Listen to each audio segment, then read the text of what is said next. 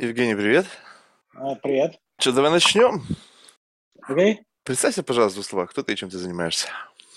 А, привет, да, я а, Женя Пинелис, а, я живу, живу в Нью-Йорке, в общем, врач, реаниматолог. Слушай, а вот как так получилось? Мне всегда, знаешь, интересно, вот это случайно так вышло, либо это было такой, знаешь, вот как бы жизненный путь. Вот выбрал себе цель стать реаниматологом и шел этой дорогой, и в конечном итоге сюда пришел. Ну, не, ну как, нет, не то, что я там родился с этой мечтой.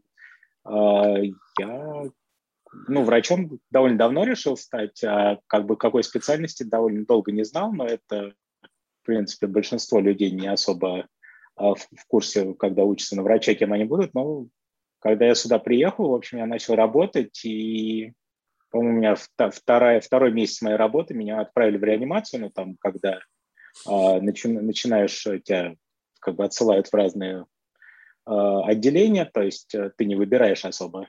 И вот, ну и когда меня отослали в реанимацию, я как-то вдруг это прозрел и понял, что, в общем, я не против этим заниматься и дальше. То есть другие специ... в других специальностях такого не было ощущения, поэтому Слушай, а какие ощущения? Вот это интересно. Потому что, ну, знаешь, у меня, я сейчас как бы, ведь э, на самом деле очень много разных направлений в медицине. И как бы у каждого направления есть какое-то свое, вот, ну, вот, как бы, как некое такое состояние, которое испытывает человек, делая свою работу. Знаешь, mm-hmm. особое внимание, я просто мечтаю поговорить с судебно-медицинскими экспертами, там, которые занимаются, там, ну, вот этими делами. Ну, то есть, это же как-то все равно определенный mindset. Это не просто взять и как бы, ну вот, не знаю, педиатр там, вот с детишками работаешь там, ну как-то понятно, что есть разные там печальные случаи, но тем не менее. Реанимация – это бесконечная какая-то борьба за жизнь. Ну, э, в общем, по мне так с детьми сложнее работать, ну, то есть, я не знаю, уровень эмпатии повышается, когда дети болеют, и э, как-то, ну, не знаю, я бы, наверное, не смог быть педиатром как раз. А, хотя у меня брат педиатр, в общем, вроде то, тоже э, возможно это делать, но в реанимации, во-первых, это не совсем так, как представляю, то есть это не то, что постоянные какие-то экстренные ситуации, ну да, это терапия, ну, как э, там мой приятель сказал, это терапия на кокаине, то есть как если в обычной терапии вещи меняются достаточно медленно в реанимации, то есть можно в течение дня наблюдать какие-то э, изменения от э, Э, состояния при смерти до э, глобального улучшения. Наоборот, в принципе, тоже бывает, нередко, не к сожалению, но э, в плане ощущения, ну, не знаю, мне ну, просто это действительно интересно. Я, ну, как бы, я не очень терпеливый человек, терпеть не могу ждать чего-то. Mm. В этом смысле в реанимации все происходит куда быстрее, то есть эффект от того, что делаешь, видится намного раньше, чем в других областях медицины. То есть это а, достаточно существенный фактор. Не надо ждать несколько месяцев, пока ты увидишь эффект от лечения. А, то есть это в какой-то мере удовлетворяет твоему внутреннему характеру, вот именно та скорость, с которой происходят изменения, и твое ну, участие в, общем, в этом процессе. Ну да, мой синдром дефицита внимания, в общем, в этом смысле э, намного лучше компенсируется, как бы, чем если бы я занимался, не знаю, ревматологией, где надо 6 лет наблюдать за пациентом и какие-то фиксировать мелкие изменения, ну, условно.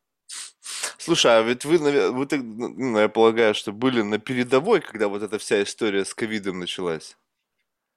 Ну, что, не, ну, либо, самом... либо не совсем так, то есть... Не, ну, э, большинство врачей, то есть что значит передовая, на самом деле мне кажется, что передовая была в метро по дороге на работу куда больше, то есть мне кажется, заразиться было намного реальнее вне больницы, чем больницы, потому что больницы были там и... Не, не это средства... понятно, я имею в виду с передовой с точки зрения борьбы, потому что поступали а, люди, которые вот в ну, каких-то да. тяжелой ситуации.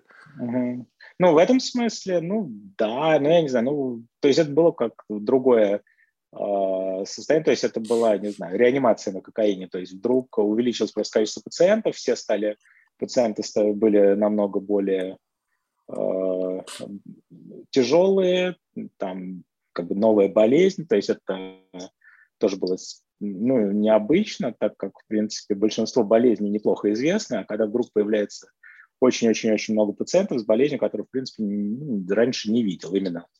То есть что-то, какие-то ее проявления были типичные, а какие-то вещи были абсолютно неожиданные, никто, ну, то есть, в принципе, учебники особо не описано это все, и поэтому ты смотришь, думаешь, ох ты, это, оказывается, это и такое умеет делать. Mm-hmm. Вот, в общем, ну да, было необычное ощущение, то есть действительно было там много всего, много ситуаций. А, вот, ну, я не знаю, ну, как-то сравнивать это все время с передовой, с войной, но мне кажется, сейчас это вообще как-то странно говорить, увидев, что такое война, как бы очень, к сожалению, близко к Слушай, ну вообще, насколько высок вот здесь э, уровень неопределенности? Ну, потому что, мне кажется, это же нужно как бы моментально нужно определиться с, с курсом лечения, с какой-то диагнозом и так далее. Ну, слушай, смотри, но если...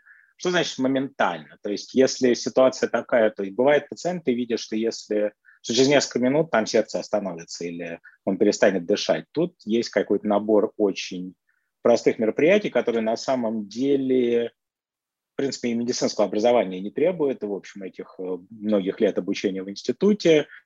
Э, то есть это медики это делают э, на скорой помощи лучше, чем большинство врачей. Может, не лучше реаниматологов, но, в принципе, врач какой-нибудь в офисе, который целый день смотрит пациентов, меряет им давление, в этой ситуации растеряется скорее, чем парамедик после шестимесячных курсов, условно. А, ну, то есть э, вот это такая ситуация, ну, там, на, там есть какой-то алгоритм, набор простейших действий, которые, в принципе, там я каждые два года пересдаю этот алгоритм, а какие-то изменения в нем происходят, естественно, но что-то такого глобального я не помню, чтобы изобретали в этой ситуации давно. То есть все это определяешь, что там происходит с пациентом, и, соответственно, делаешь какие-то, идешь по какой-то ветви этого алгоритма. А более долгосрочно, ну, то есть все-таки пациенты в реанимации тоже это не то, что они там в любую секунду могут взорваться. То есть ты там ну, как бы назначаешь какое-то лечение, следишь за результатами. Просто в отличие от э, других областей медицины, у тебя может там все измениться за 2-3 часа, как бы увидеть ответ на, лечение или ухудшение через несколько часов, а не через несколько дней, несколько недель. Но в целом это не, не, не то, что у тебя нет никакого времени подумать, никакого времени э, Слушай, ну вот тут, тут же тоже еще любопытно, вот, э, с точки зрения, ну, вот, э, смотри, вот ты, наверное, это не видишь со стороны, потому что ты внутри, а вот снаружи, знаешь, как это видится? То есть, а, в целом, безусловно, как бы врачи как бы спасают жизни. Ну, в краткосрочной ну, перспективе и, и в долгосрочной. Ну, скажем так, вот, допустим, у тебя э, спасение жизни в краткосрочной перспективе, ну, что да, не, если не принять решение сейчас. И поэтому как бы есть ощущение спасения жизни. Скажем так, когда там терапевт там, прописывает какой-то курс там терапевтический, там, связанный с профилактикой лечения там не знаю, печени, то в конечном итоге он долгосрочно тоже спасает жизнь, то есть как бы продлевает ее, возможно, но этого не чувствуется. Когда ты в моменте вот ощущаешь, что вот как бы есть линия красная, а еще когда ты вытаскиваешь человека там при остановке там сердца или еще что-то, грубо говоря, с той стороны, это вот ты прямо сейчас это сделал. Ну, вот да, жить вот в таком состоянии, когда ты как бы прямо вот, ну, спасая жизнь. То есть мне вот ощущение, есть вот что-то, вот какое-то чувство, вы согласитесь, у каждой профессии есть определенный, как бы, как это объяснить, эм, определенный, как бы, эмоциональный подтекст. Ты, наверное, просто уже об этом даже не думаешь, но в целом задумайся. Спасение жизни – это крайне редкая ситуация для вообще, в принципе, для людей. И они, не, они даже не знают, как это чувствуют. Вот если, допустим, я сегодня с кого-то спасу, то у меня, наверное, будет какая-то странная эйфория, что я, не знаю, буду чувствовать себя, не знаю, кем-то, как бы, ну, очень таким значимым, что я что-то сделал вот такое существенное. А когда это вот рутина, этот поток, то, наверное, мне кажется, к этому уже относишься по-другому. А, хорошо, да, хорошо. А, хороший вопрос. Ну, во-первых, это не совсем рутина, опять же, то есть, в принципе, в большинстве ситуаций реанимация – это такое просто помещение в больнице, где самые тяжелые пациенты. Они там, им требуются какие-то машины для поддержки легких, сердца, почек, чего угодно. И, в принципе, это не то, что каждую минуту они умрут, а ты их каждую минуту там возвращаешь с того света. Такие ситуации как раз ну, случаются тоже да, чаще, чем у, в жизни у человека, который этим не занимается, но, в принципе, это не рутину. Ну, я понимаю, что, я, ну, все равно да. по, по, по отношению к жизни ну, да. обычного человека это все равно более-менее рутинная ситуация. Да, да, да. Ну, да, вот ну, это нет, что? Вот это, можешь, можешь описать вот это вот чувство? Оно есть все равно? Вот ты вот приходишь домой вечером, сидишься, вот, допустим, там с кем-то, с близкими, говоришь, слушай, я вот сегодня жизнь спас человеку. Не, ну я, я, я этого не, никогда особо не делал. Не, ну на самом деле, не, когда какие-то были э, крутые истории, когда ну, случалось что-то э, прекрасное, то есть в плане, ну, часто и трагичные истории бывают, но бывают какие-то совершенно обалденные там возвращения, то есть вещи, то есть пациенты, которых не ожидал, что когда ты их еще раз увидишь, они вдруг говорят, ходят, там, уходят домой и живут своей жизнью. В общем, ну, это, ну я рассказываю об этом, там, э, если есть желающие слушать, но в принципе, то есть я не знаю, как описать эти ощущения, ну, наверное, это прикольно, то есть это, я, я не знаю, даже прикольно, дурацкое слово, конечно, ну, но это кайф, это э, приятное ощущение, то есть когда тебя там, не знаю, человек, у которого остановилось сердце, и после там 45 минут реанимации человек вернулся. 45 э, минут? Ну, бывает э, больше, меньше, но, в общем, ну, э, там много факторов. Ну, бывает, что, в общем, после долгой реанимации человек возвращается в плане в сознание, то есть после реанимации все выглядят ужасно, там трубки, всякие катетеры,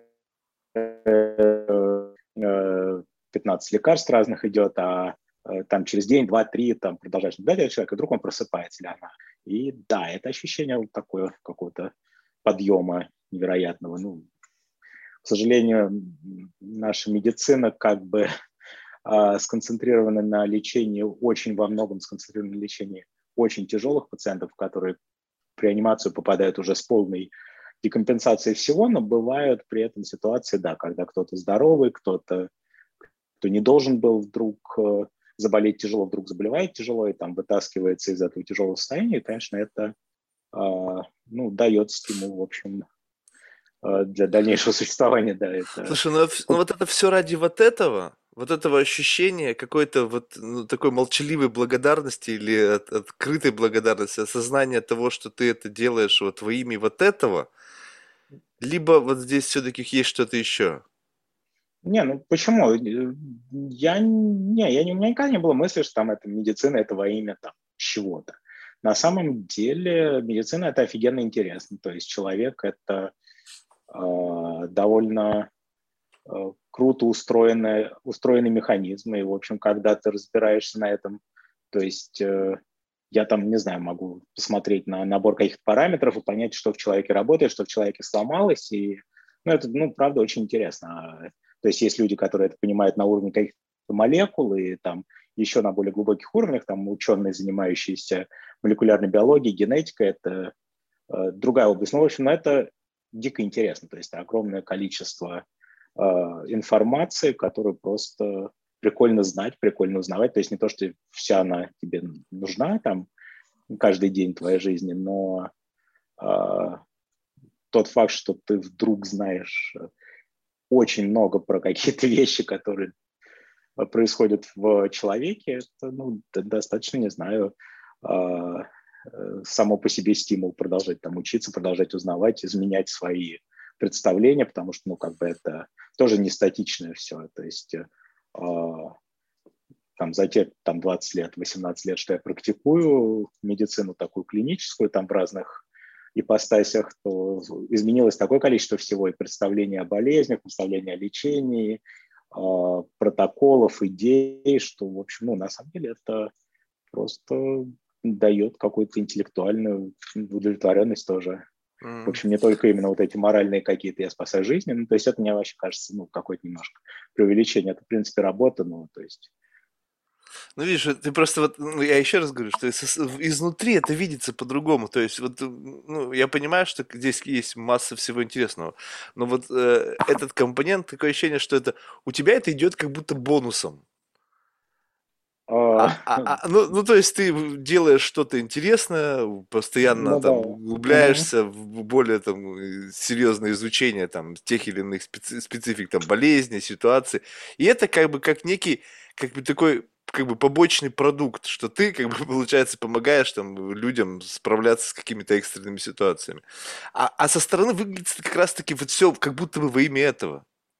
Знаешь, то есть а, вот как ну... бы вот это э, первоочередная цель. А здесь уже дальше, видимо, у каждого свои интересы. Кто-то там хочет, чтобы у него не было там минимальный случай, там, не знаю, э, когда сложно какие-то диагнозы поставить, потому что наверняка... Вот я не знаю, у меня интересный случай был со знакомой а, несколько лет назад. Была какая-то странная ситуация, мы просто почему об этом заговорили, потому что она как бы вышла из этой ситуации с некой с некой остаточным явлением как бы некой паники, потому что в конечном итоге так диагноза не поставили. Ну, то есть вот были какие-то там куча размытых всяких там около каких-то идей, но в конечном итоге как бы в заключении не было конкретного, что с тобой произошло. А человек два, две недели был просто в ауте. Знаешь, как это вот, вот просто в ауте. Даже, э, ну, вот, был даже фильм какой-то эм, схожий, э, там была как бы аутоиммунный энцефалит или что-то типа этого. И вот как бы девушка просто выключилась, и вот там несколько месяцев ее лечили, не могли ее вылечить. А здесь две недели, но тоже, но, но в конечном итоге диагноз не поставили. И вот здесь вот вопрос, вот насколько сложно вот в нынешней, вот при нынешнем развитии медицины ставить диагнозы? Вот, вот, ну, в 90 ну, не, ну, э, в большинстве случаев диагноз очевиден, ну, то есть, на самом деле, это ну, вот этот жанр медицинского детектива, вот это вот э, поиска диагноза, Аля, а что-то завис мне? Нормально? А, вот, э, то есть это, ну, это почему так интересно? Потому что это на самом деле редкая ситуация, как, в принципе, не знаю, убийства тоже не так часто происходят, поэтому все так любят детективы, в общем, маньяков тоже не так много. Вот, на самом деле, ну, в большинстве ситуаций ты знаешь достаточно быстро и четко, что происходит с пациентом, э, то есть и примерно представляешь, как его лечить. То есть дальше возможны неожиданности. Там, пациент отвечает на лечение не так, как ожидается, хотя диагноз вроде правильный, или э, побочные эффекты лечения, или болезнь идет не в том направлении, несмотря на лечение. В общем, такие э, ситуации возможны, но в целом вот это именно загадочный диагноз, это не так часто происходит, и обычно, ну, в любом случае, там доктора не то, что практикуют там в одиночку, там всегда есть э, специалисты, консультанты, то есть э, я там специалист в одной области, в каком-то наборе, у меня какой-то набор свой знаний, другие э, специалисты знают что, что-то намного глубже в каких-то других областях, которые могут там быть релевантны к этому пациенту. И, в общем, в большинстве случаев диагноз удается найти. Бывают ситуации, когда человек был в очень плохом состоянии, его лечили скажем так, эмпирически на основе какого-то ощущения, на основе какого-то набора симптомов, и человек улучшился, а финального диагноза особо нет. То есть, там, Да-да-да, вот так и было. Так и было. Бывает. Просто что-то там ну, пробовали, да, пробовали в конечном итоге. Но... Слушай, ну вот... А, это, а, это неприятно с той с точки зрения, что да, ты не можешь предположить, вернется это, вернется. Во-во-во, вот сейчас она живет да, в паранойи но... с этим, что как, блин, так, я не хочу, ну, чтобы да. это вернулось. Что это? Было случайно, инцидент? Это была какая-то какая ситуация, которую можно избежать или что? Вот. Слушай, но, но это развитие вот такого вот высокого уровня диагностирования, это как бы, ну, залог вот именно изучения, э, развития медицины. То есть куча протоколов, э, причинно-следственных связей, э, интерпретация анализов, э, которых там масса и так далее. Mm-hmm. То есть и все равно остается вот этот вот какой-то вот небольшой клычок вот этой черной зоны, когда диагноз непонятен. То есть о чем это ну, свидетельствует?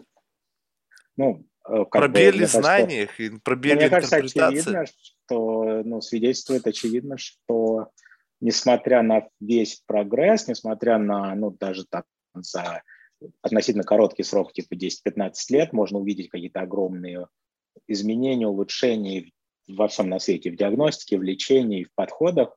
Э, несмотря на это, ну, в принципе, остаются какие-то э, неиз, неизвестные моменты, как бы мы не можем все предугадать, не можем все диагностировать, не можем на все ответить. Ну, то есть я вот не знаю, я на самом деле не слежу, хотя сейчас задумался, как бы, насколько давно там появлялись новые болезни. Ну, то есть я не говорю про ковид, потому что это тоже, в общем, на самом деле не то, что прям что-то совсем новое, а вот, вот так, чтобы кто-то вот вдруг там появился синдром какого-то э, доктора его описавшего, который никто до этого никогда не видел. Я не знаю, честно говоря, когда последний раз это было. Ну вот, это он... аутоиммунный энцефалит или что-то типа этого, 2006 ну, год, по-моему.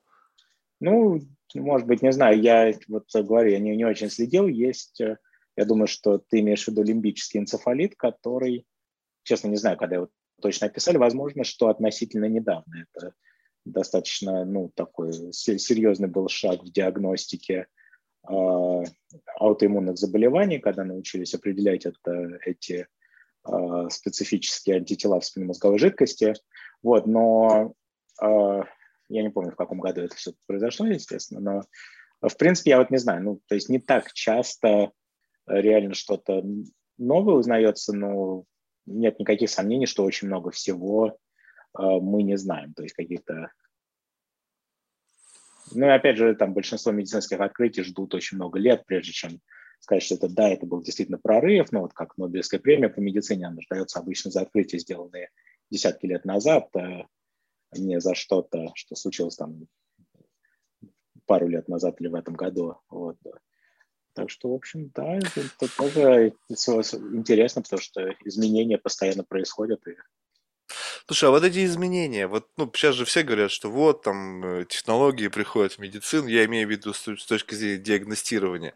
Вот mm-hmm вот насколько это действительно ощущается вот, в, вот как бы в поле, вот не, вот не в разговорах, э, знаешь, айтишников, которые там, понятно, готовы там с, с, свои, свои достижения превозносить. Вот мы там внедрили AI там в читание там с этих MRI снимков там или еще чего-нибудь.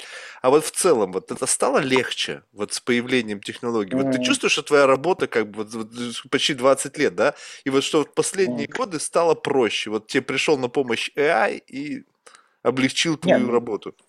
Ну, во-первых, ко мне на помощь AI в принципе не приходил. Вообще медицина О. довольно консервативна в плане, э, то есть какие-то новые разработки, они в, именно в медицине внедряются не мгновенно, потому что смотрят сначала э, все возможные риски, все возможные варианты, как эта технология может э, сработать не на благо пациента, какие могут быть побочные эффекты, как у любой технологии есть проблемы. А в плане вот именно, ну, то есть э, применяют в экспериментальных каких-то моделях э, искусственный интеллект с точки зрения диагностики, то есть я знаю, что э, именно радиологическая диагностика, как компьютерная томография, магнитно-резонансная томография, там все это очень Э, серьезно сейчас изменяется именно под воздействием вот этих новейших компьютерных технологий. Но именно в практику это приходит достаточно медленно. Это занимает годы. То есть до сих пор все равно сидит радиолог в темном помещении и читает эти снимки сам. И, э, возможно, то есть это как бы в реальном времени. То есть потом можно как-то это проанализировать дополнительно. Можно, наверное, сравнить работу какого-то какого-то софта я в этом ничего не понимаю, поэтому так э, очень абстрактно говорю, но, в общем, можно, наверное, сравнить,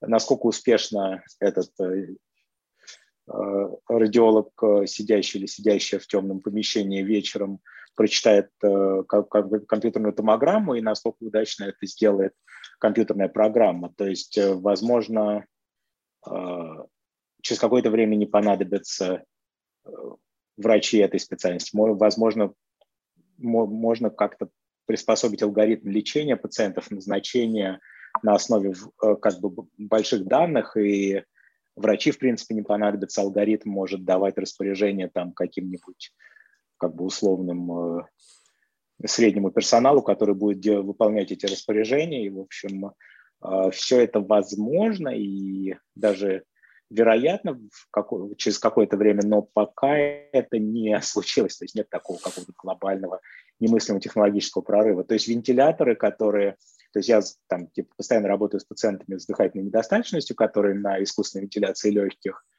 и в принципе, как э, в конце 60-х э, это стало достаточно массово применяться, и искусственная вентиляция легких, в общем, э, так э, до сих пор она, в принципе, при, не изменилась с точки зрения именно ос, ос, основ этой терапии. То есть, да, у нас теперь эти мониторы, которые э, можно там все, все делать как тачскрин, то есть э, нет, нет этих старых, как бы, если посмотреть на старые машины EVL, которые я еще немножко застал там в начале 2000-х, когда начинал только работать, то Сейчас там нет никаких тумблеров, ничего, все такое прекрасное тачскрин, красивые графики, можно посчитать какие-то совершенно безумные параметры, которые мы раньше там сидели, что-то выписывали, э, измеряли и считали вручную. То есть это все прикольно, изменилось, но в целом это все равно осталось как бы машина, которая гоняет воздух под давлением, mm. в общем.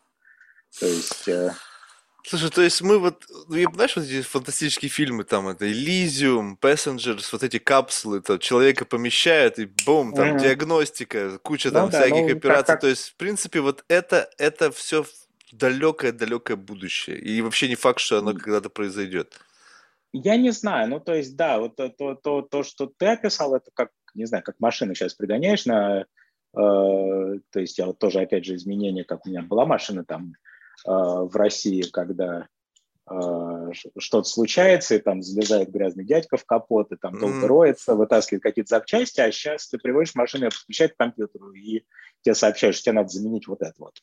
И, в общем... Да, но там все равно человек пока меняет. А вот как бы да, вот ну, имеется да, в виду, что но... там вот просто вот ну, как вот этих фильмах да. запихнули человека, закрыли, и а, там и все само произошло, здоровым. и потом он оттуда а. вышел здоровенький уже, все, и все ну, классно, все круто. Я Нет, э, да. Да, это, конечно, не так. Нет, я Э, я думаю, что с диагностической точки зрения есть вероятность э, прихода вот к чему-то такому, как сейчас э, делают с автомобилем, то есть такая очень углубленная компьютерная диагностика, в которую там закладывается и лабораторные данные, и данные радиологии, и там огромная база данных в этой системе дает тебе наиболее вероятный диагноз, наиболее. Это теоретически я могу себе представить какую-то такой, она может выдать тебе лучший алгоритм лечения, по ее мнению, на основе как бы всей имеющейся информации, главное, сейчас ну, данных немыслимое количество, никакой, естественно, врач э, ничего всего запомнить не может и даже не может знать, что это теоретически доступно, то, что может, в принципе, заложить в какую-то э, компьютерную систему. Ну, то есть, я, я не знаю, то есть я знаю, что есть там виды генетической терапии, но как бы я не могу, глядя на пациента, сказать, ой, может быть, вот именно этому пациенту генетическая терапия будет показана. Там, а компьютер, наверное, это не составит труда, потому что там просто у него все данные сразу, и как бы в том числе эти. Но это, опять же, да, это все очень э, консервативно в плане изменений. То есть мы не, не ожидаем, что там через пару лет нам скажут, вот компьютер, вот в него, пожалуйста, вбивайте информацию, он вам скажет, что делать. То есть 20-30 лет такое возможно, но в ближайшие несколько лет я не думаю. Не, ну я тоже не думаю, что это ближайшие там 5 лет, но вот просто в будущем. Знаешь, у меня какая-то сумасшедшая идея, ты сейчас, наверное, посмеешься, но вот в целом, вот, э, ну, все эти разговоры там про нейролинк и так далее, вот э, э, ведь действительно как будто бы выглядит так, что внутри нас есть какой-то компьютер, который ну, вот, э, как-то поддерживается гомеостаз, да, как-то все само по себе работает. В случае необходимости там выделяются какие-то гормоны, какие-то еще, то есть организм включает там иммунную защиту и так далее. То есть получается, что внутри есть сам сканер, который работает и реагирует на внутренние изменения. Ну, то есть, если бы к нему подключиться, соответственно, вот она теперь диагностика. То есть, если бы научиться, э, вот подключиться к этому какому-то внутренней системе контроля за жизнедеятельностью человека, то, по сути, вот она, аналитика. Она могла бы быть вот прямо 24 на 7 у тебя в телефоне. Если тебе бы вживили что-то в голову, подключились к этой ну, штуке, ты смотришь.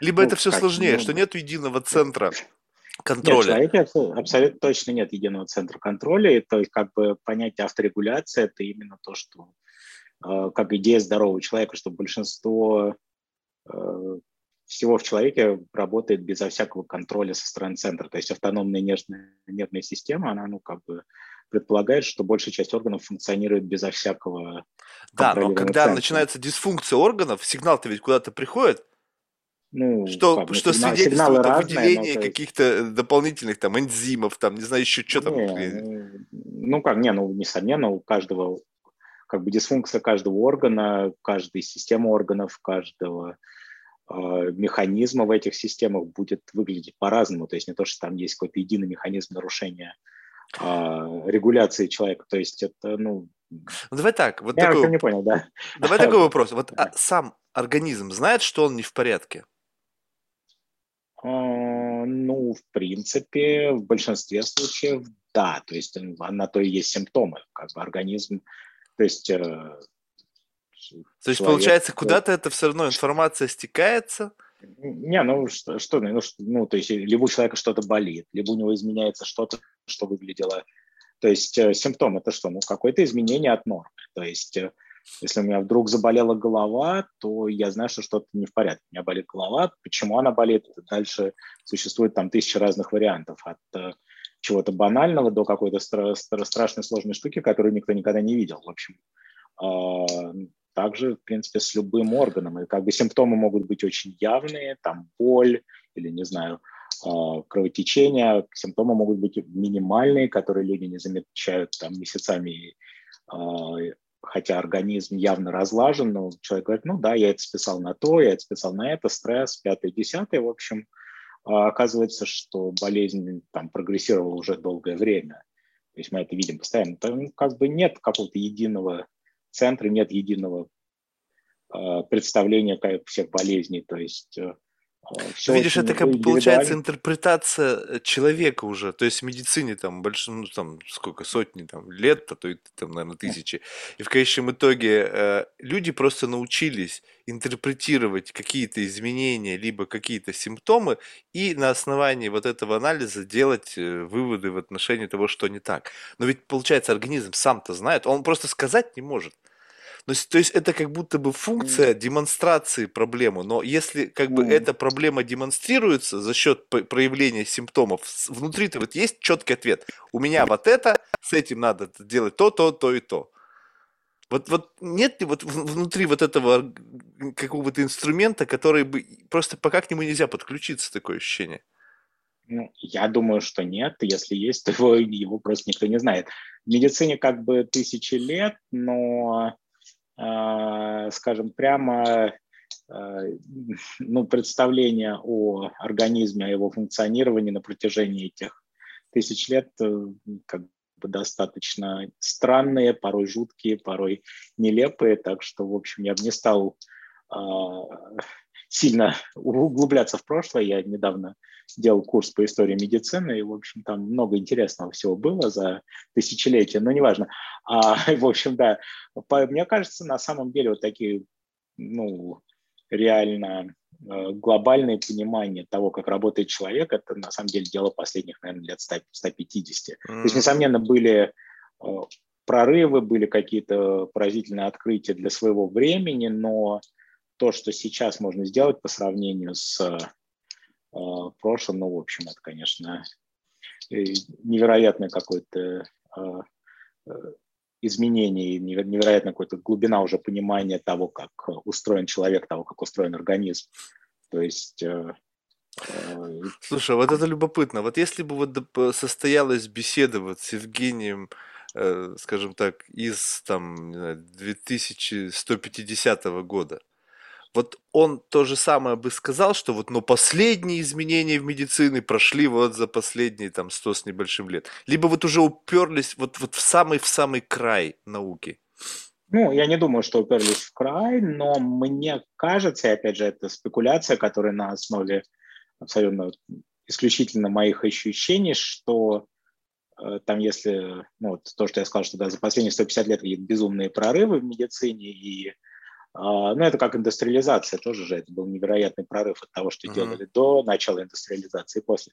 А, то, наверное, мне кажется, через все-таки 150 лет изменения не будут настолько глобальными. То есть, несомненно, будут лучше понимать и знать очень многое из того, что э, мы не так хорошо понимаем сейчас, но, опять же, так, представляя такую гипотетическую ситуацию, что, кстати, очень прикольно. Это такое. То есть если, да, чувак из там, доктор из 2150 года начнет мне раз, рассказывать какое-то заболевание, пойму я его или нет, наверное, не все, но что-то я, что-то я, наверное, смогу понять.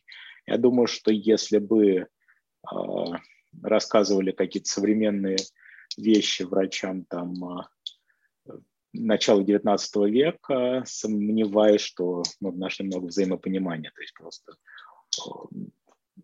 очень глобально изменилось и понимание а, того, как работает организм, и то, как на это можно повлиять, то, как это можно определить. То есть вся, вся система диагностики, вся система определения ушла очень далеко вперед. Но на самом деле, но при этом, если читать там работы доктора Блейлока, там э, э, начала 20 века, то, в общем, на самом деле, понимал, в принципе, вполне, то есть представляешь, что если ты сейчас с ним разговаривал, да, наверное, он не знал бы, как устроена магнитно-резонансная терапия, но отлично бы сообразил, для чего она нужна и как она работает. То есть очень mm.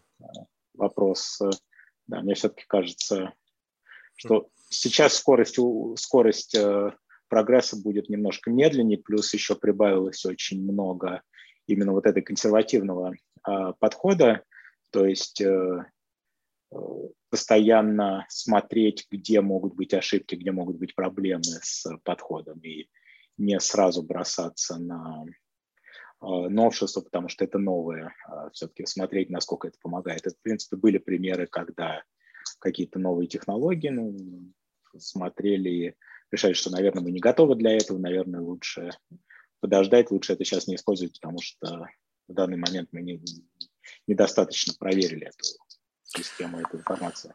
Слушай, а вот было, есть ощущение, что вот, ну вот даже вот э, за 20 лет вот происходит некий шифт, э, э, вот, ну как бы, я не знаю, как не то чтобы болезней, а вот именно случаев, с которыми приходится иметь дело. Вот как mm-hmm. будто, ну вот что вот мы движемся куда-то, просто я не знаю, но это, знаешь, ну, это, это тоже... Это не... Угу. Не, ну слушай, это я понял, о чем ты спрашиваешь. Ну, в моем личной практике, Понимаешь, на самом деле я работал э, в разных системах медицинских, работал в разных городах э, в Штатах и с разными группами населения. Угу. И это абсолютно разный набор болезней, абсолютно разный э, набор ситуаций, абсолютно, ну, то есть, в общем, это в пределах одного города. То есть, когда работаешь в дорогой там частной больнице, как бы для относительно привилегированного э, круга нью-йоркцев, и потом переезжаешь, вот как я сейчас, сейчас работаю в городской больнице в Бронксе, э, разница колоссальная. То есть я на своем опыте могу сказать, что все изменяется там э, предел, в радиусе 10 миль у тебя будут разные пациенты, разные болезни, разные состояния, а, но с точки зрения, вот что изменилось за 20 лет с общей точки зрения, ну, сейчас огромные успехи то есть изменяется общая эпидемиология, изменяется то, от чего люди умирают чаще, реже. То есть какие-то а, вещи а, э, меняются, что-то научились лечить настолько хорошо, что это вышло как бы из реестра того, от чего часто умирают, а что-то как бы продолжает оставаться проблемой, и, в общем, несмотря на, все, на весь прогресс, не уходит как бы из списка главных там э, врагов. Ну, может уйти чисто теоретически дальше, вот ну, по, по, по сходу не, развития медицины, вот раз, и вот тоже пропало одно, второе, третье. Я просто пытаюсь понять, вот нет ли вот такой, вот знаешь, как бы, странная мысль, но я не могу себе удержаться, чтобы эту глупость не высказать. Ну, то есть, что с одной стороны, ну, как бы, решается все то, что решается. То есть начали, как бы, получается, относительно с простого. Я сейчас понятно, что это великий, наверное, был какой-то шаг в момент, когда это все разрешилось. Но то, что решилось, скажем так, давно, это относительно просто, потому что при всем наличии прогресса, достижений, есть вещи, которые до сих пор не решены. Но решив эти, такое ощущение, что следующая ступень будет куда сложнее, чем та ступень, которую сейчас не могут преодолеть. То есть не кажется ли тебе, что это идет в, как бы в сторону как бы усложнения, и последняя ступенька это просто будет продолжительность жизни? Вот ну, ты здоров, э... и просто вот завтра у тебя биологические часы показывают там последний день, и безотносительно ты здоров. Ну, щелк, и выключилось. Ну, я сомневаюсь, что будет именно так, но то есть болезни будут всегда. Нет такой вероятности, что болезни исчезнут. То есть они могут меняться. Не, ну сам тритмент будет таким, что даже если болезнь ну, появляется, она купируется моментально, и ты здоров. Ну, не знаю. Ну, то есть э, сейчас э, как бы лечение это все равно тяжелый, кропотливый труд там э, лечащих и, в общем, мучение и страдания того, кого лечат. Несмотря на весь прогресс, все равно болеть, особенно серьезно болеть очень противное занятие, и э, пока что не видно, чтобы вот, ну, человек там навсегда избавился именно от, от этого страдания, которое ну, там, э, одна, одна из как бы, основных групп там еще библейских страданий, то есть болезни, э, это, в общем, то, что не спослано, и необходимая часть как бы жизни человеческой. Ну, то есть я не вижу того, что вот лечение настолько изменится, что вот просто все будет излечиваться на раз. Я как бы рассчитываю, что очень много вещей станут редкими за счет системы профилактики. То есть мы уже видим там э, меньше определенных видов опухолей, потому что там развили профилактику сердечной болезни сейчас и как бы ранняя диагностика, постоянная как бы работа с факторами риска, там и питание, диабет, то есть, и, в общем, сердечные заболевания стали э, изменился весь спектр сердечных заболеваний за последние годы за, за счет э, многих факторов. В общем, это все как бы меняется, но это не значит, что заболевший человек может быть избавлен от страданий просто путем, потому что прогресс такого достиг. К сожалению, нет. Это все равно как бы лечение рака – это страшное страдание для того, кого лечат, и даже если удается победить рак, это все равно такой жуткий путь для а, но это пока, потому что нет, мне кажется, вот такого как бы silver bullet, то есть пока ну, это все терапия, там почти убиваешь себя и как бы, чуть-чуть, да один шаг, пока ты себя не убил, убиваешь болезнь, то есть. Ну да, ну я как бы не верю, что это когда-то изменится настолько, то есть, хотя, с другой стороны, ну, то есть есть э, такое... Блин, раньше от насморка умирали. Ну, да, ну, от, от, от насморка, ну, наверное, не умирали. Ну, да, условно. А, ну, ну, и сейчас от простуды можно умереть, зависит от, э, а зависит от твоей протоплазмы. как бы, э, но, не, ну, есть болезни, которые, ну, вот, э, есть вот это генетические варианты терапии, которые, на которые я да, возлагаю огромные надежды, что вот эти все системы сейчас, которые появились, э, модификации генетики, то есть, что вот эти страшные заболевания, там, серповидно-клеточная анемия, э, муковисцидоз, которые ну, в общем, мы видим пациентов достаточно молодых, которые страдают всю жизнь, в принципе, с детства. И сейчас, как бы раньше их, мы их не видели, потому что это был удел педиатров, но за, за годы научились лечить настолько хорошо, что они стали уже доживать до взрослого э, возраста. И как бы мы, врачи, э, терапевты там взрослые, начали видеть этих пациентов, но при этом все равно они страдают этих. Они не живут нормальной жизнью, они живут там от ухудшения к ухудшению. Сейчас как бы в ближайшем будущем, я думаю, как бы эти вещи могут быть предотвращены. То есть уже есть пренатальная диагностика этих состояний, то есть э, уже есть генетическая терапия, и через какое-то время, я думаю, будет просто профилактика, то есть не терапия, а уже именно а, превентивная в зародышевом состоянии, в эмбриональном состоянии, как бы ликвидация вот этих э, а, генов возбудителей, но это как бы возможно для какого-то спектра болезней, но, к сожалению, далеко не для всех. То есть mm-hmm. это офигенная технология, которая, ну, ну это что-то невероятный прорыв, вот эта вот вся э, система сейчас CRISPR, которая активно разрабатывается, и, в общем, пока там очень большой этический вопрос, в какой момент можно будет ставить эти опыты реально на людях, и там Китай пробовал какие-то, и там была очень большая критика а, что это неэтично было начинать, мы не готовы пока, что нет еще такого понимания этой технологии.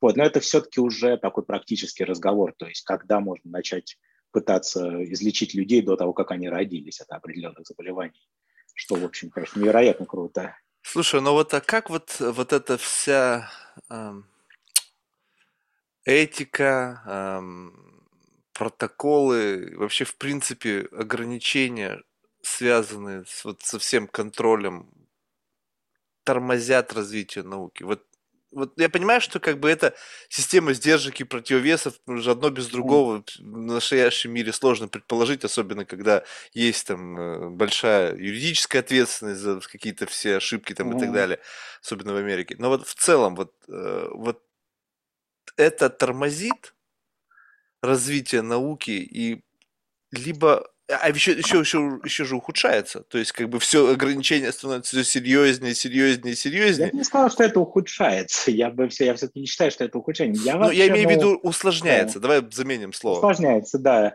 А, вопрос этичности научного поиска, он как бы занимает людей очень давно, и он, ну, там, как бы серьезные претерпел изменения после Второй мировой войны, но как бы Приятно, что, в общем, после Второй мировой войны продолжались не очень этичные эксперименты. Иногда э, приводящие к каким-то прорывам в лечении, иногда сделанные просто ради э, посмотреть, что будет. И, в общем, э, ну, на самом деле я считаю, что без регуляции э, не, э, вот этого научного поиска человечество, ну, не, ну, как бы не можем существовать в рамках нормального гуманного процесса. То есть, да, теорети... большинство как бы экспериментов заканчиваются отрицательным результатом. Большинство того, что хорошо работает у животных, не работает у людей. То есть немножко лучше, если сработало у обезьян, человек, человекообразных, скорее всего, у людей тоже больше вероятность, что сработает, но куча вещей, которые работают у мышей, совершенно не дают ничего а, у более сложных организмов. И, в общем, поэтому как бы научный поиск должен быть очень осторожным. И сейчас я считаю, что, в принципе, это очень правильно, что любое э, лечение проверяется долго и тщательно. Конечно, я согласен, и как бы э, есть огромный монетарный компонент, и, к сожалению, есть э, взаимосвязь, что более дорогое лечение более вероятно будет утверждено какими-то регулирующими органами. К сожалению, в этом есть некоторая доля правды. В общем, были как бы опыт, что что-то утверждалось, а потом оказалось э, абсолютно или в основном бесполезное. Ну, то есть с тем же ковидом как бы виды терапии, которые были проверены и вроде как э, приняты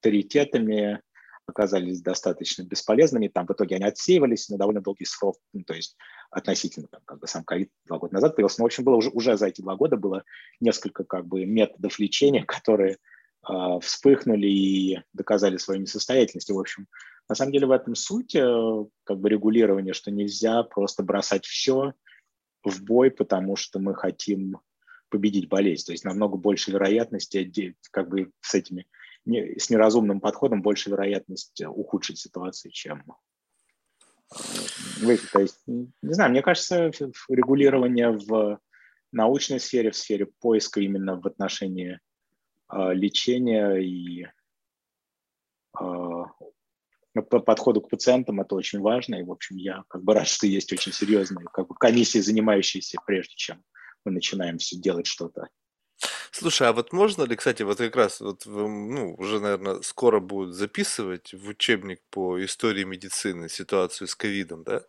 И вот в целом же, э, когда это появилось, несмотря на то, что, в общем-то, коронавирусы, они, в общем-то, всегда, ну, дав- давно с, с нами были, то поиск лечения был очень таким, как бы, ну, блужданием в темноте. То есть, по сути, это же и был какой-то эксперимент ценой человеческих жизней. Почему-то в этот момент об этике особо разговоров не было. Ну, ситуация была так. Ну, во-первых, никто особо... Э, ситуация была такая, что люди умирали от ковида, и э, умирало очень много людей везде. Э, и при этом как бы испокон веку, да, коронавирусы знают достаточно давно, там, и, в принципе, ну, судя по всему, и там одна из самых известных эпидемий в, тысяча, в конце 19 века, в 1891 году, если не ошибаюсь, которую назвали русский грипп, в итоге была эпидемия коронавируса, там потом по анализу трупов, э, эксгумированных э, тел, уже останков, выяснилось, что это все-таки был скорее не, не вирус гриппа, а коронавирус, то, в общем, семантика, скорее всего, потому что, в принципе, не тогда, когда бушевала эта эпидемия в 1890-х годах, не сейчас хороших вариантов лечения вируса, респираторных вирусов у нас нет. Есть несколько лекарств от гриппа с разной степенью эффективности, не слишком высокой. Есть в меру эффективная вакцина от... Э, я говорю сам про респираторные вирусы. Есть mm-hmm. несколько эффективных вакцин, в меру эффективных вакцин от респираторных вирусов. А так, в общем, больших успехов в лечении э, этого всего никогда не было. То есть пациенты с ковидом, поступавшие вот с этими пневмониями, там все изучили, как выглядит э, компьютерная томограмма пациента с ковидом, все там знали про вентиляторы, про то, что на вентиляторах умирают. Как бы суть – это тяжеленная вирусная пневмония, то есть это жуткое воспаление в легких, которое, в принципе, нечем лечить. Нет лекарства, которое а, как бы воздействует именно на сам возбудитель этого. То есть это вирус плюс реакция иммунной системы. То есть все, что мы могли сделать, на вирус мы повлиять особо не могли. Все эти препараты противовирусные – работали либо на очень ранних, ранних стадиях, либо не работали вообще, а терапия была поддерживающая, плюс мы блокировали иммунную систему, вот эти стероиды, которые показали улучшение, они, в принципе, тоже лекарства известны с 50-х годов, и, в общем, все, что оно делает, это как бы тормозит воспалительную реакцию организма. То есть, не дает То есть организму... поиск протокола был первое время. Как ну, в общем, лечить? ну, естественно, да. Появилась новая болезнь. Ну, как бы скажем, не для хостовства, но так как в Нью-Йорке ковид появился там в Бергамо и в Нью-Йорке вот в таком массовом масштабе появился первым, уже в, в конце марта месяца мы использовали эти стероиды, не зная, что они покажут, но просто потому, что эти пациенты умирали. Мы ничего не могли сделать, ничего не помогало, и кому-то на, я в какой-то момент от отчаяния назначил стероиды, другие коллеги назначали, потому что уже ничего не работает. И у кого-то видели улучшение. Не у всех, естественно, не сто процентов, но вдруг несколько пациентов улучшилось, там через пару месяцев уже исследования показали, что да, такие эти стероиды работают.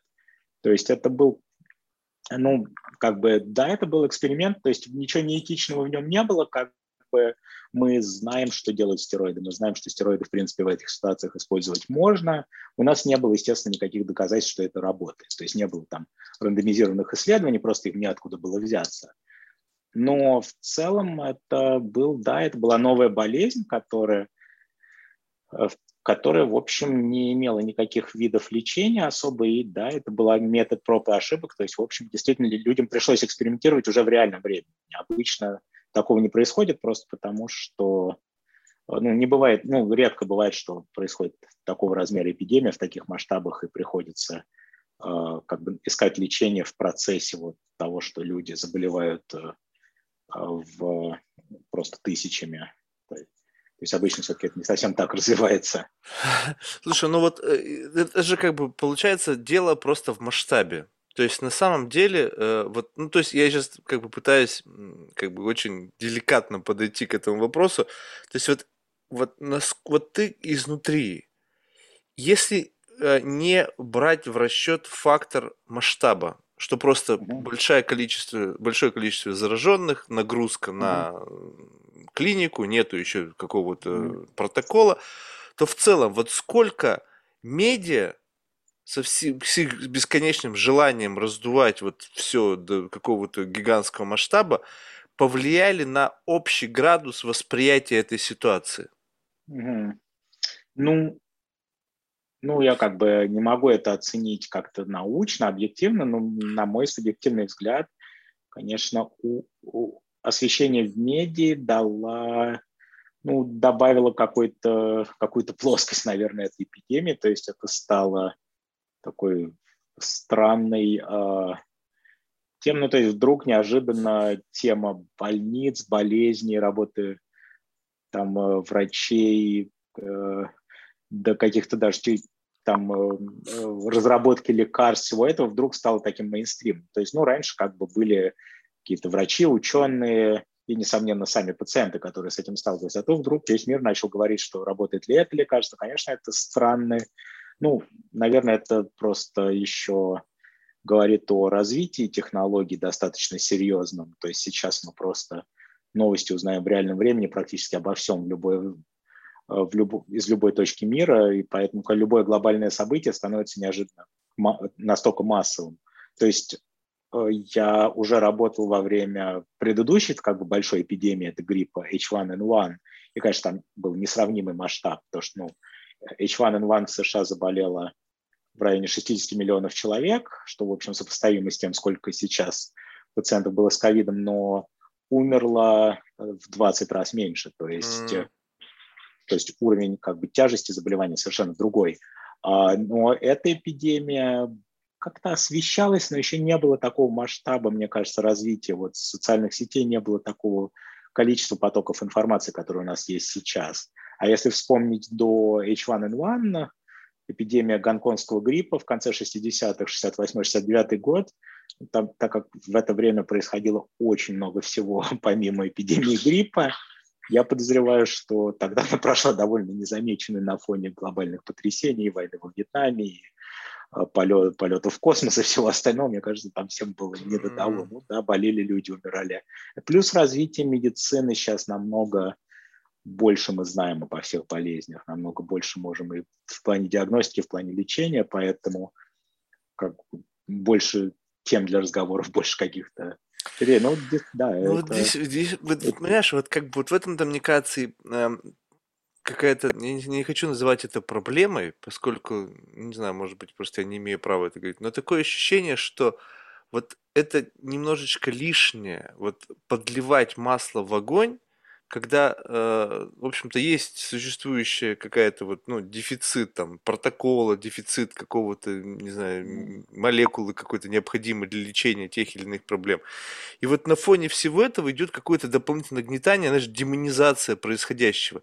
И вот тут любопытно, вот как-то в этот самый момент появились люди, как бы коллеги твои по цеху, вот врачи, которые вдруг оказались какой-то вот в опале. То есть, знаешь, вот как там их там cancel там с Твиттера там кого-то человека, mm-hmm. вроде как бы ведь, ну, не... то есть вот что? Я сейчас не говорю людей, которые там mm-hmm. шарлатаны.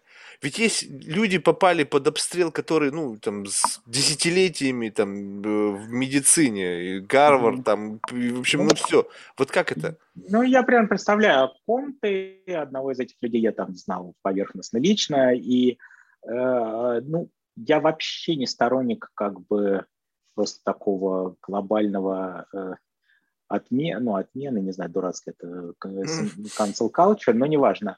А, то есть, ну, появился момент, и как бы он присутствовал у всех этих врачей, с которыми это случилось, их не так много, и на самом деле э, там был момент просто бездоказательного, безоснов, безоснов, безосновного достаточно мессианства. То есть вот попытка показать, что вот я нашел, что я нашел объяснение простое сложному процессу. И то есть как бы это было с этими дурацкими лекарствами, которые ни черта не работали, и на самом деле потом было доказано, что, ну, в общем, уже со временем было, стало понятно, что они не работают, но вот это вот какой-то постоянная попытка продавить, что я знаю ответ, что вы все делаете неправильно.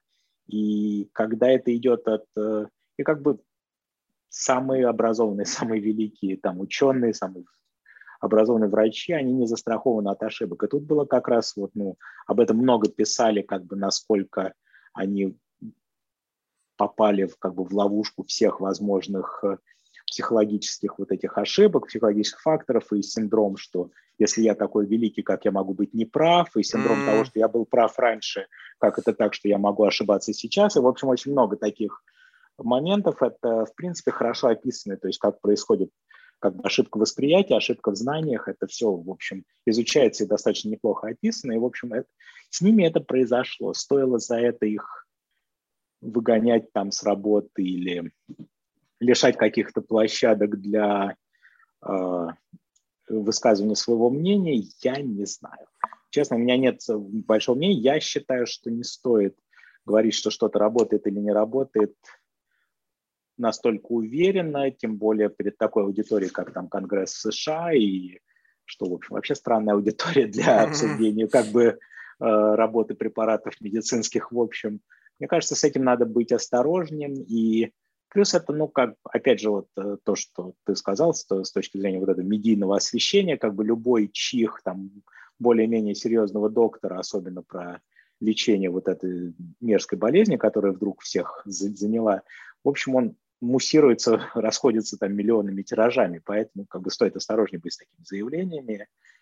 И в этом смысле они, конечно, были неправы, что настолько широко начали освещать как минимум непроверенную точку зрения. Как, а, а потом, ну, как бы дальше произошел какой-то момент, мне кажется, это еще был такой комплекс мессии, то есть желание, что оказаться правым, оказаться спасителем, и, в общем, отказ признать, что, возможно, они где-то ошибались. Дальше, в общем, как я понимаю, привело к проблемам. На... То есть они сделали очень большую ставку. Они поставили свои карьеры фактически на то, что оказаться правым, не рассуждая, а вот, вот именно что, да, э, как есть mm-hmm. такая фраза «my way or highway», и, в общем, они как-то, ну, мне кажется, не смогли вовремя остановиться, что ли, с этим, не смогли задуматься, что, может быть, есть вероятность, что они не правы.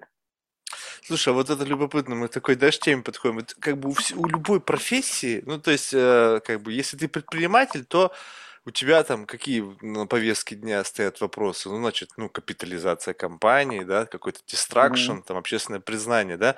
А вот с точки зрения вот твоего карьерного вот пути? Вот, вот что вот стоит, вот, вот что драйвит амбиции? Вот, вот я хочу быть кем?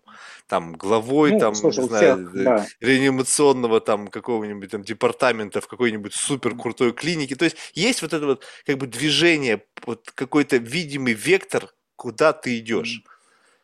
Ну, у всех свои амбиции, то есть у меня они достаточно скромные, я, в общем, а, про амбиции есть неприличный анекдот, не буду рассказывать, неважно. В общем, Не-не, суть... давай, я люблю неприличные. Я тебе потом это напишу.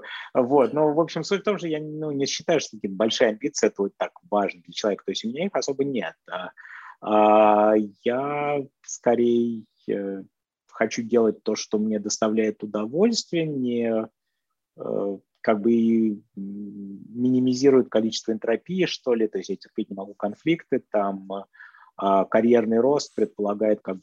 То есть uh-huh, uh-huh, прелесть uh-huh. работы, в принципе, врачом в Америке, то, что здесь, в общем, за эту работу неплохо, а, эта работа неплохо оплачивается и, в общем, дает возможность, если ты, ну, в зависимости от специальности, дает возможность как-то регулировать, сколько ты работаешь, как ты работаешь, что ты делаешь на работе. То есть я могу, если мне хочется какого-то начальства, начальствования, то я могу, конечно, пойти по этому пути, там, участвовать в куче встреч и э, постоянно там пытаться пробиться на получить звание там начальника того. А мне, в принципе, нравится ну, последнее время и как бы сначала вот такой более самостоятельной работы, мне, в принципе, нравится лечить пациентов, что, в общем, основа как бы специальности, и учить как других этому. И, в общем, я работаю в университетской больнице, там частью как бы большой системы с медицинской школой, с а, ординаторами, с специалистами там. И, в общем, это на самом деле как бы моя амбиция, что вот, да, продолжать это делать, как бы улучшаться самому и пытаться там научить других что-то делать, э, чтобы они могли там идти не обязательно в реаниматологи, ну, как по пути лечения в правильном направлении. То есть для меня это как бы достаточно. Есть люди, которым интересно другое, и, в общем, Слушай, ну вот это вот я путь. очень, как бы, я максимально разделяю это, потому что у меня была, я как бы был болен несколько амбициями в какой-то промежуток времени, но я понял, что это даже как бы не то, чтобы это внутри меня, я просто заразился. Знаешь, как бы, что амбициями можно заразить. Ты смотришь в кругу, живешь ну, наход... понимаю, в кругу да. амбициозных людей, думаешь, блин, а у тебя-то почему-то нету этого. И ты как бы как будто бы заражаешься в какой-то момент, вот как приходит осознание, что какого хрена, ты просто заразился, в тебе этого нету, вот этого бесконечного. Как бы, с одной стороны, ты знаешь, как бы многие, вот у меня есть часть э, знакомых, которые считают, что я просто гивап. Ну, то есть сдался. То есть ты, а, ты, это тяжело, пяти какой-то великой цели, ты просто слабак, давай, вот мы вот там боремся. Я говорю, чуваки, окей. Я, я, я, если в, вашем видении я слабак и как бы я сдался, то есть я как бы даже не буду оспаривать, потому что тут неизвестно, то есть, может быть, действительно я сдался, как бы не, непонятно. Но вопрос в том, что вот это вот, ну, как бы какое-то бесконечное погоня за чем-то, оно лишает меня моей жизни. То есть я не живу, я, я двигаюсь постоянно куда-то, вот куда-то в поисках чего-то, и в конечном итоге я как бы теряю свою жизнь. Вот в моменте я ее не проживаю, потому что я думаю, что вот моя жизнь начнется тогда, завтра, когда я достигну вот этой цели и так далее. И вот, э, ну, и, и многие люди начинают, начинают странно посматривать. Вот как будто бы вот в твоей профессии здесь нету вот такого осуждения, что вот если ты как бы вот выбрал свою вот условно какую-то, может быть, глупо прозвучит, но миссию, да, вот там саморазвитие и помощь людям. И вот в этом, вот на этом этаже можно горизонтально двигаться всю жизнь.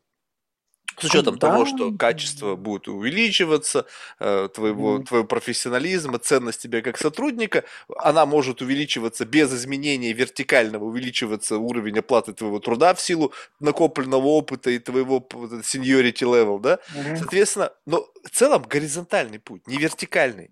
Ну, это вполне, ну, мне кажется, я из большинства коллег, кого я вижу, это, в общем, в основном у людей, ну, э, такой путь. То есть, я не знаю, э, какие-то суперамбиции в медицине не так часто видны. Большинство людей работают врачами и делают то, что они делают. Они занимаются пациентами. Как бы кому-то интересен научный поиск, они участвуют в исследованиях, они продум, придумывают исследования, делают э, как карьеру в этом направлении. Кому-то интереснее просто лечить и как бы скорее, как мне пользоваться этими научными достижениями, а не приходить к нему. Наверное, у меня не, ну, как бы просто не, не, не так развит мозг, не, что я не могу изобрести чего-то. То есть, ну, теоретически как бы любой может изобрести, но изобрести этого недостаточно, это надо проверить, убедиться, что это работает, пройти этот огромный путь. Я на это не готов и как бы не ожидаю, что у меня там вдруг появится патент на какое-то супер нужное изобретение в медицине. Но, в принципе, ну, большинство людей в э, медицине, не знаю, может, просто у тебя как-то получилось с, с с кругом очень амбициозных знакомых, потому что мои Не, ну они не из медицины своем... совершенно. Поэтому... Нет, я вообще, не, не, ну мои знакомые не из медицины, в общем, тоже как-то умеренных амбиций, в общем, никто не говорит. Не, ну тут вопрос в другом, что, возможно, ты просто в бабле находишься в таком, потому что тебе комфортно ну, да. находиться в этом ну, бабле, в общем, где все, да. в общем-то, выбрали свой какой-то вот, ну, то есть без... Это же как бы некая, как бы, я не знаю, как это правильно назвать, не совсем это смелость, а вот, ну, что-то такое, что ты просто признаешь, что вот ты вот сейчас сказал, что я, наверное, просто как бы не тот человек, который в состоянии вот э, что-то изобрести. Может быть, даже не то, что не в состоянии, а просто пройти вот весь этот тяжелый путь. От момента mm. генерации идеи, защиты этой идеи, ну, да. там, борьбы mm. со всеми сложностями, которые могут стать на пути, и в конечном итоге поставить это, там, не знаю, повесить себе рамку с каким-нибудь там патентом или наградой себе да, я, я абсолютно точно не тот человек, я это как бы, ну, я Э, страдаю ли я из-за этого? Ну, наверное, мне, ну, там, любой человек думает, что круто было бы, если бы я был не тем, кто я есть. Ну, то есть, как бы, что-то по-другому было. Как бы моя жизнь сложилась, если бы. Ну, то есть, э, это же... То есть, все равно чуть-чуть такое есть. Ну, это, мне кажется, любого человека, ну, то есть, я не знаю, ну, я, нет, я не то, что не могу спать ночами, потому что там не удовлетворен тем, чем я занимаюсь. Нет, такого нет. А, Просто... А, ну, как... Не, мысль о что могло бы быть, если бы, она, в общем, мне кажется, это норма человеческой жизни, не может такая мысль не посещать. То есть вопрос, как ты с этим э, разбираешься, но это уже тоже, мне кажется, большая тема, там как бы э, кто, кто с помощью психолога, кто с помощью галлюциногенного трипа, но, в общем, это, ну, как, мне не знаю, мне кажется, ну, любой человек в какой-то момент приходит к тому, что его жизнь могла бы пройти по-другому, хотя тот отрезок, который прошел. Там. А тебе не кажется, что это иллюзия? Вот иллюзия альтернативного пути. Ну, нет, конечно, это иллюзия, потому что ты же не, у тебя не может быть другой жизни. То есть вот, она а может вот, а если быть, вот это признавать, вот это, что это факт, что это иллюзия, то есть любое твое представление о том, что как бы там, если бы, так и бы, то это иллюзия, и ты просто берешь это, выключаешь эту иллюзию, и живешь вот ты ровно то, кем ты есть, и то, что ты делаешь, это единственное, что ты мог в жизни сделать. Ведь проще жить. Ну, наверное, да, я, ну, конечно, проще, но мне кажется, поэтому у человека сложное существо, сложно организованное, что э, самый простой путь, ну, как бы проще жить, там, думать о том, чтобы там, поесть и размножиться, ну, как теоретически, это основные биологические функции, грубо говоря. А, так все-таки большинство людей не ограничивается этим, так что, в общем, да, приходит, приходится мучиться. Слушай, а вот, э, ну вот, э, знаешь, мне как бы у меня не получилось э, ну, какой-то работы по найму, когда есть там какое-то там количество часов, которые ты должен отработать, mm-hmm. начал, наступил за смену, там, шел со смены. И вот, вот твоя жизнь, это, вот знаешь, некоторые люди, у них нет разрыва между жизнью и работой. Вся их жизнь – это работа. Даже если они условно там где-то встречаются в ресторане и как бы совершенно не в офисе, разговоры все равно о работе. И как бы mm-hmm. так или иначе, любое соприкосновение с информацией – это работа, поскольку ты что-то там пытаешься какие-то новые э, данные извлечь, там знания извлечь. Вот в твоем случае, вот есть вот четкая такая линия между работой и жизнью? Да, на самом деле у меня отлично в плане то есть, да, я работаю по часам, ну, условно, я не уйду, там, если пациенту плохо, а у меня закончится рабочий день, я не уйду, естественно, с работы, вот, но в целом у меня достаточно регулируемый график, то есть я четко знаю, в какой день я буду работать, до примерно какого времени, с какого времени, и То есть кто, кому-то это жутко не нравится. Вот я там э, такой офисный планктон, я обязан быть там-то и не контролировать там вот эти вот треть своей жизни, условно, которую ты проводишь на работе, меня даже, наверное, чуть побольше. Но в целом э, меня это не сильно напрягает, и мне нравится факт, что когда я заканчиваю свой рабочий день, я ухожу с работы, что это как бы не обязательно, не гарантировано всем врачам, но вот моя система в том, что я когда ухожу с работы, я заканчиваю работать. То есть я а, мне, ну, если только кто-то заболеет и меня попросят там в качестве одолжения прийти обратно на работу, в принципе, я не жду звонка там от э, начальства, не, жду звонка с работы, это меня устраивает, мне нравится то, что я не обязан об этом думать вне рабочего времени. То есть, То есть это вот прям вот как сейчас сериал, да? Я забыл, как называется, по э, Apple TV идет, вот когда он с офиса... Да, да, да, да, да. То есть вот плюс-минус ну... так, не, ну не, не так. Не, не, ну я не имею в виду, что ты вообще не в курсе о том, что... Ну вот да. как бы вот mindset вот прям вот настолько переключается. То есть ты можешь раз, вот была тяжелая смена условно там, и ты вышел, и все, окей, работа я забыл. Не, ну, нет, ну как, ну какой-то нет. Э, ну я, например, не знаю, не могу сразу после работы там... Я иногда работаю, у меня там бывают часы такие странные, типа там с 4 до 11, я там прихожу домой где-то около полуночи, а, я не могу сразу заснуть. У меня какой-то ну, такой Буфер адреналин. Нужен. Ну да, какое-то время надо, не знаю, почитать, там, посмотреть что-то, ну, как-то отключить мозг, да, как-то это должно, не знаю, контр, контр, компартаментизироваться. Уже время mm-hmm. такое, что уже говорить тяжело.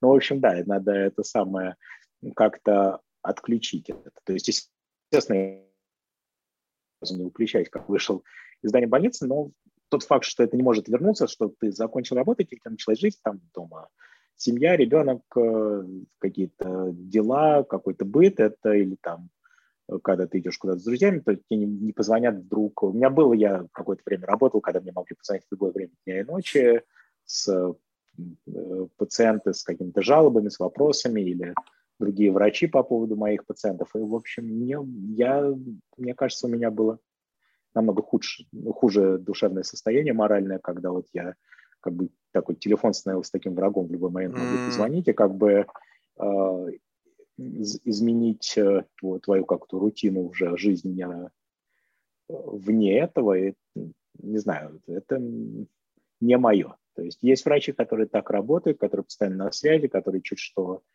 там, перезванивают пациентам и, в общем, всегда доступны я как бы всегда доступен, но я не ожидаю, что мне позвонят. Mm. Слушай, а вот, ну знаешь, как бы есть вот э, термин, да, профдеформация.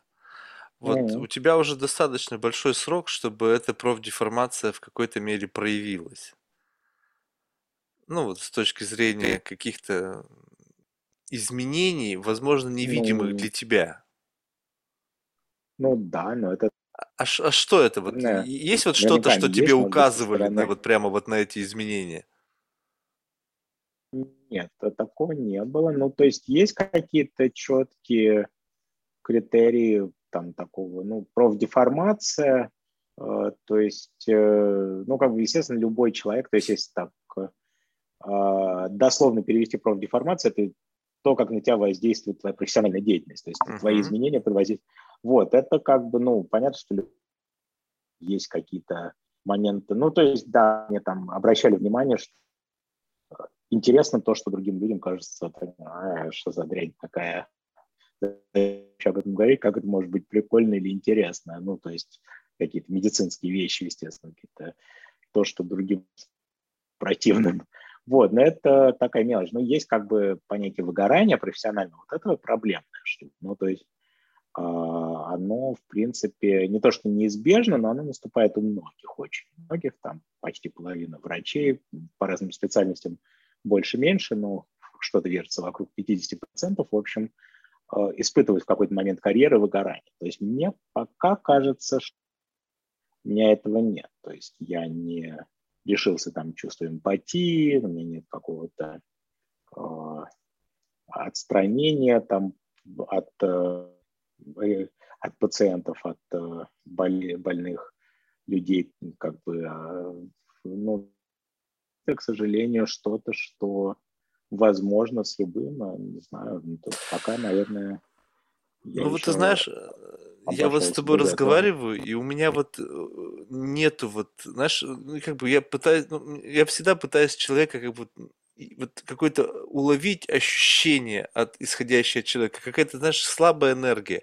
Вот, допустим, вот у меня небольшой круг э, знакомых врачей, но вот хирурги, они все очень жесткие. Вот я не знаю, вот я редкий случай, когда хирург, вот он какой-то мягкий. Вот, вот не знаю, ну, сталкивался с этим. Есть вот, примеры, но... Жестковатый и на язык а. еще острый. Ну, хирургия, ну, как бы это сильно связано. То есть все-таки формируется в каком-то определенном... И, в общем, когда э, ты решил посвятить, вот особенно в Америке, где это очень долгий путь, там, если ты решил все-таки заняться медициной, то это много это обучение, и потом э, вот эта ординатура, что испытание для всех у хирургов это что-то сравнимое с армейской такой э, дисциплиной, с армейской практикой, там очень жесткая иерархия. У терапевтов на самом деле проще, ну не знаю, то есть может повезло, и я как бы попал в такую э, относительно расслабленную больницу в, в качестве как бы, столкновения с американской медициной. И, в общем, там было так, нормально, там все любили свое дело, спокойно общались, там не было жуткого расстояния между э, старшими и младшими, и как-то все было очень благостно. А у хирургов, э, по моим наблюдениям, вот когда я работал серьезно э, учреждениях, где были там большие программы хирургические, там жесточайшая иерархия, там очень четкое подчинение, там нет никаких, э, нет места для вольности, в общем, это совершенно другое, так как люди туда приходят в они, ну, как мне кажется, формируются этой средой, собственно. Mm, то есть это не, не мое, мое замечание, но не беспочвенное. Мне кажется, нет. У меня, ну, как бы тоже, опять же, небольшая, вот тут сейчас возник вопрос, не мог бы кто-то из хирургов помочь там с переводом каких-то а, вещей с названий для а, помощи Украине, и я, в общем, а, сообразил, что у меня нет знакомого русскоязычного хирурга. То есть мой брат был хирургом в России, но здесь он переквалифицировался в терапевта, а так вот, вот именно американского русскоязычного хирурга я не мог найти в своих знакомых. А, анг... Ну, то есть американцев хирургов какое-то количество есть, а именно, то есть, в общем, не такая у меня выбор получилась, что чтобы какие-то заключения делать, ну да, ощущение было такое. Просто вот, ну, это же вот, э, как бы ты совершенно верно подметил. Ну, то есть, помимо каких-то увлечений, связанных с именно очень медицинскими какими-то делами, там, с каким вот то, что ты говоришь, что некоторые там бе, там, как это у них там может быть какой-то некий элемент э, там, непонимания твоих увлечений. Но мне больше интересуют изменения, связанные с, с личностью. Потому что когда это просто как бы интерес, который соответствует э, твоей профессиональной деятельности, здесь, в общем, ничего совершенно удивительного нету. Но вот то, как это, вот, э, скажем так, ты выключил работу в своей голове, но ты взял с собой в жизнь то, что тебя постепенно меняло. Вот скажем так, что как бы вот отношение к боли и страданиям, когда ты их постоянно наблюдаешь, то а, такое ощущение, что они как бы ты, ну, то есть, как бы, когда ты с этим постоянно сталкиваешься, они тебя меньше как бы задевают. Вот нет ли ощущения, что ну, вот нет, немножечко это, они, они, онеменевание происходит или нет?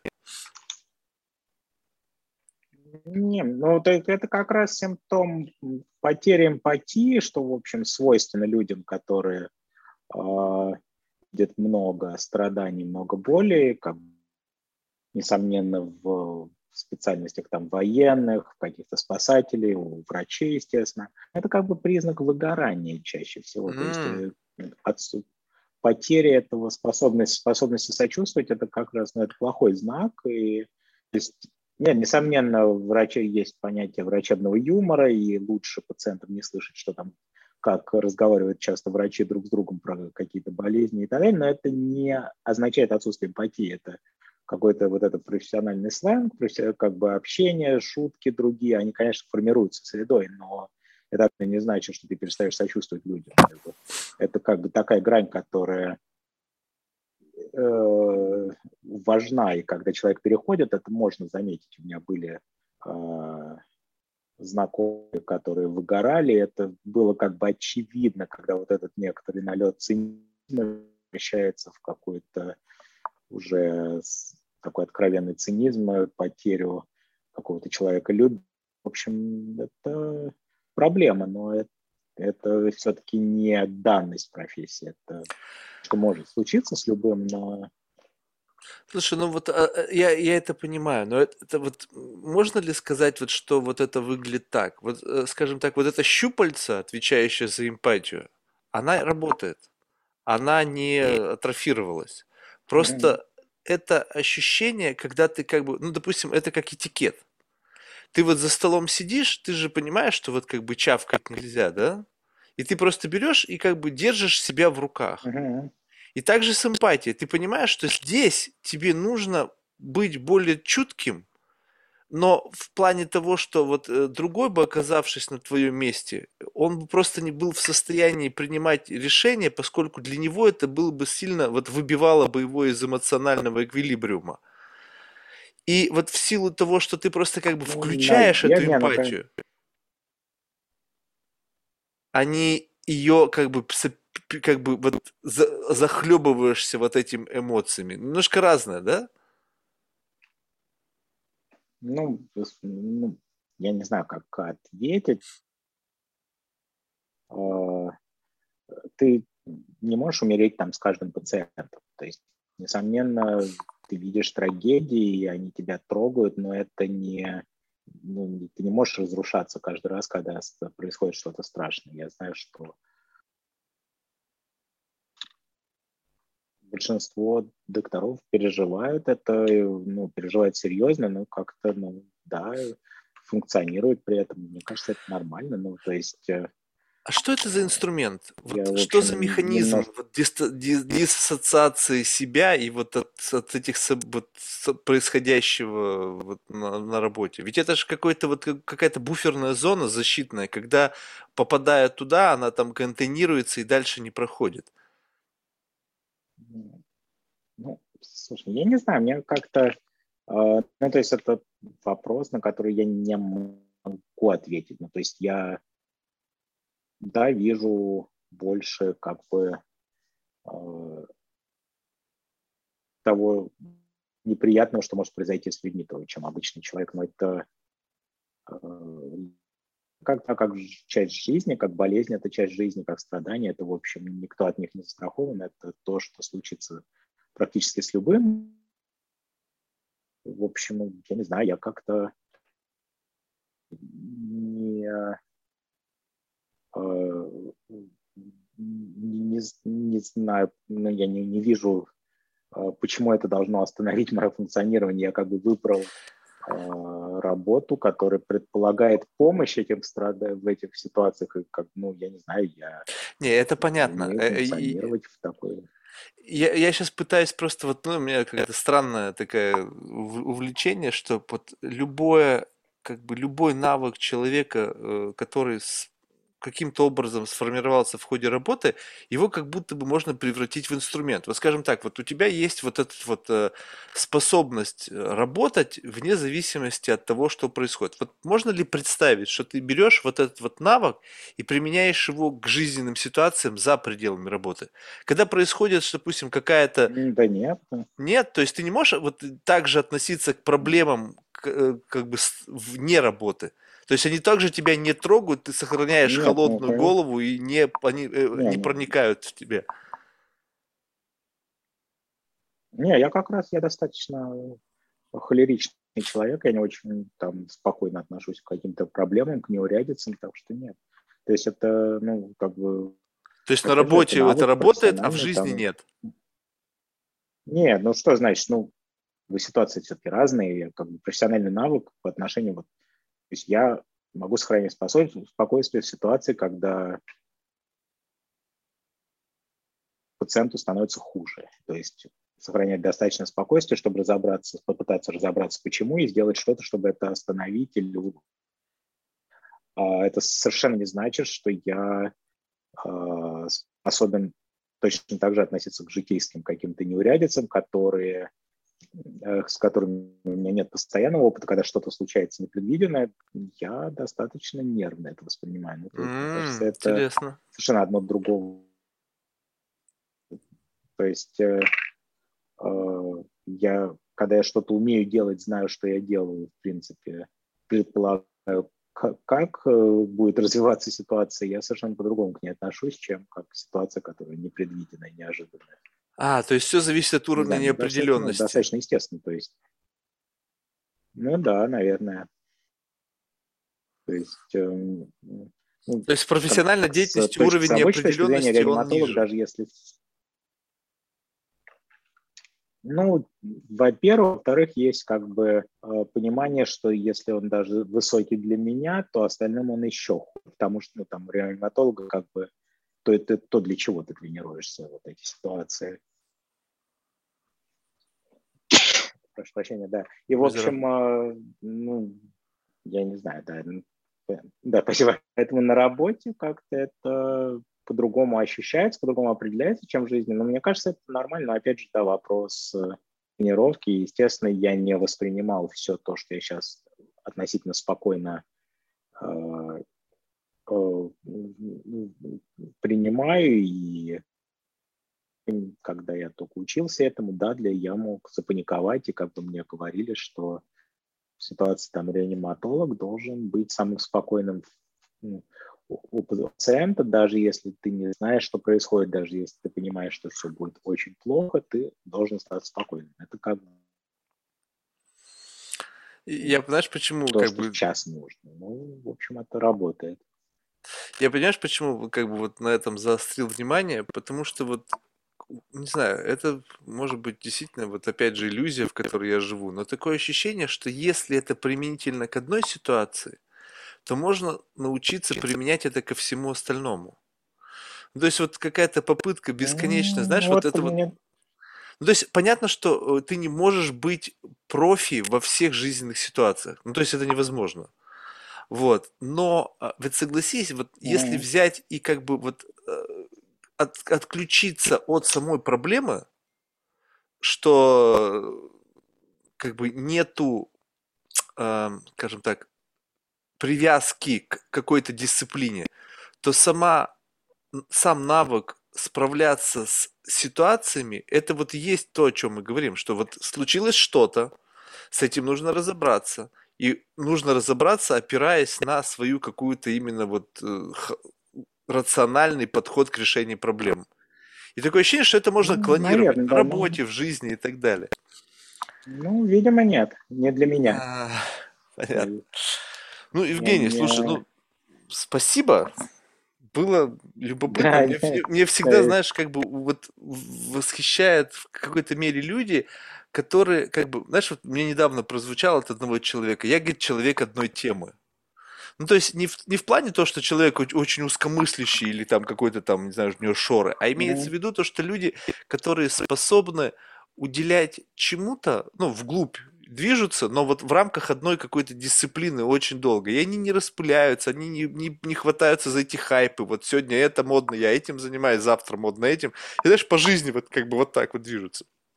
Но М. больше всего, э, как бы помимо всего прочего, интересно вот именно вот выбор этого пути.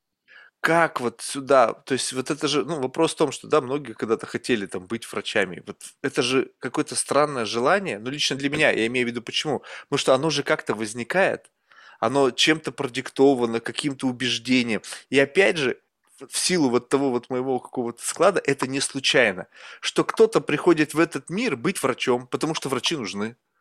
И, и какое ощущение, что вот этот Ну. вот человек с другим жизненным путем, мы вроде все как бы движемся от старта к финишу, но кто-то идет по, по рельсам врача, кто-то там юриста, кто-то там адвоката, кто-то там, не знаю, учителя в школе. И удивительно, как люди оказываются на этих жизненных путях. Это же как бы вот какой-то случайный выбор, и когда встречаешься с человеком, который вот выбрал этот путь случайно, либо сознательно, это вот э, отличает его от меня, и от, от какого-то другого человека с другим жизненным путем. И эта история всегда безумно интересна. Спасибо тебе, что ты уже вечером, отработав, реально занимаясь чем-то полезным, Да, потратил время на меня. Совершенно бесполезно. Ну, почему? Это тоже полезно. Да ладно, не, не Слушай, в завершении мы всех наших гостей рад э, просим рекомендовать кого-нибудь в качестве потенциального гостя. Да, что-то связь прерывается. Из числа людей, которых ты считаешь интересными лично для себя. И пока только из русскоязычного сообщества. Ох, такой прям это... Э, не готовился. Сейчас. Ну, неважно, тут может быть совершенно любые люди, которые просто интересны лично тебе. Их вообще может никто, кроме тебя, больше не знать. Не, я понял. Ну, то есть я просто думаю, чтобы вот э, такого э, порекомендовать, ну, то есть э, э, я даже не знаю. То есть мне как бы много интересно, и как много знакомых, но просто вот сейчас вот ты меня застал врасплох, конечно, с этим надо было. Если ты предупредил, мне было проще. Я как даже не знаю, можно я это самое попозже напишу, какую-нибудь мысль? Я, потому ну, что давай. сейчас сложно, да.